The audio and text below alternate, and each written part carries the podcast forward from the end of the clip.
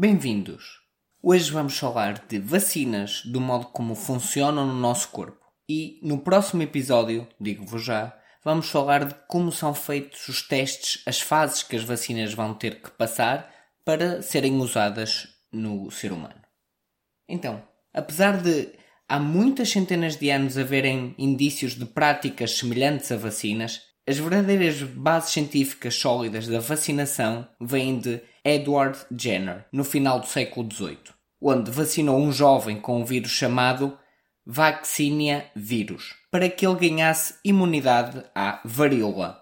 Apesar do vírus da varíola não ser o vírus Vaccinia, as semelhanças entre os dois vírus eram tais que fizeram com que a experiência fosse bem sucedida e assim se criou o termo vacina.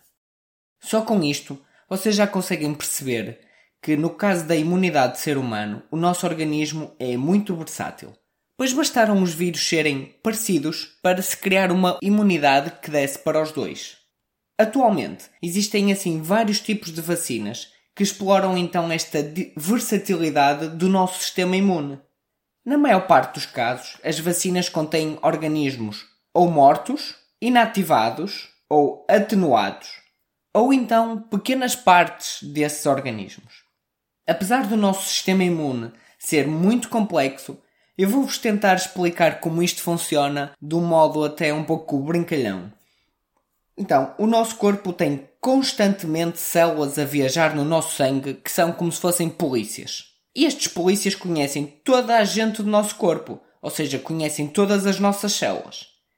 Assim, quando veem algo estranho, como um vírus, uma bactéria, que aqui nós vamos chamar que é o ladrão, percebem que é algo mal e que não devia estar ali. Então o polícia vai lá e faz como se fosse um registro criminal daquele ladrão, como se fosse uma fotografia. E depois envia essa fotografia às nossas células de defesa, que nós vamos chamar os soldados, para que os nossos soldados aprendam a reconhecer e a matar o ladrão. Assim, no futuro, quando entrar um ladrão igual, ele é logo eliminado pelos nossos soldados porque se lembram dele, sabem como ele é e sabem como o matar. Quando os ladrões são muito perigosos, mal entram no nosso corpo, matam logo os polícias e começa-se uma guerra enorme que podemos ganhar e curar-nos ou perder, acabando por ficar com a doença e até morrer. Assim, sobretudo nestas doenças, é muito importante arranjar uma vacina. É a maneira ideal de dar a conhecer este ladrão ao nosso corpo antes que ele entre. E existem então diferentes modos de dar a conhecer o ladrão. Um deles é então vacinar com ladrões mortos, chamados de inativados, ou então enfraquecidos, chamados de atenuados, de modo a que seja fácil ao nosso corpo reconhecer e criar defesas sem que se inicie uma guerra. Portanto, o nosso corpo, quando ele vier mesmo, na sua força máxima, as nossas células de defesa já sabem quem ele é e como o vencer. No caso então das vacinas com ladrões atenuados ou enfraquecidos, em que não estão mesmo mortos, às vezes ainda existe uma mini guerra, porque este ladrão está atenuado ainda consegue criar-nos um bocadinho de doença. E é por isso que nos dias seguintes a sermos vacinados, podemos até ficar um bocado doentes, mas é sempre de modo leve. Este tipo de vacinas, então, com os ladrões enfraquecidos, tem uma vantagem porque, por norma, são muito duradouras, pois apesar do nosso organismo ser uma máquina fantástica, consoante o tipo de vacina, ele pode às vezes esquecer-se de como era o ladrão após alguns anos. E daí existirem vacinas que se têm que fazer diferentes doses ou de X em X tempo. Mas existem mais maneiras de vacinar e de criar defesas. Outra delas é enviar só uma parte do ladrão. Por exemplo, vamos enviar apenas a cabeça, chamado de fragmento. Assim, por um lado, o ladrão não vai criar uma guerra, pois só tem a cabeça. Mas por outro lado, o nosso corpo vai aprender a reconhecer aquela cabeça. E quando um dia o ladrão entrar com tudo, ele vai ser logo reconhecido pela sua cabeça.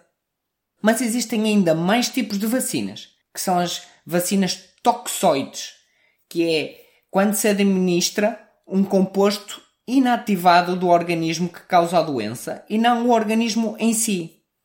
Continuando na nossa brincadeira dos polícias e ladrões, neste caso, é como se houvesse ladrões que não são eles que criam a guerra, mas sim eles atiram granadas.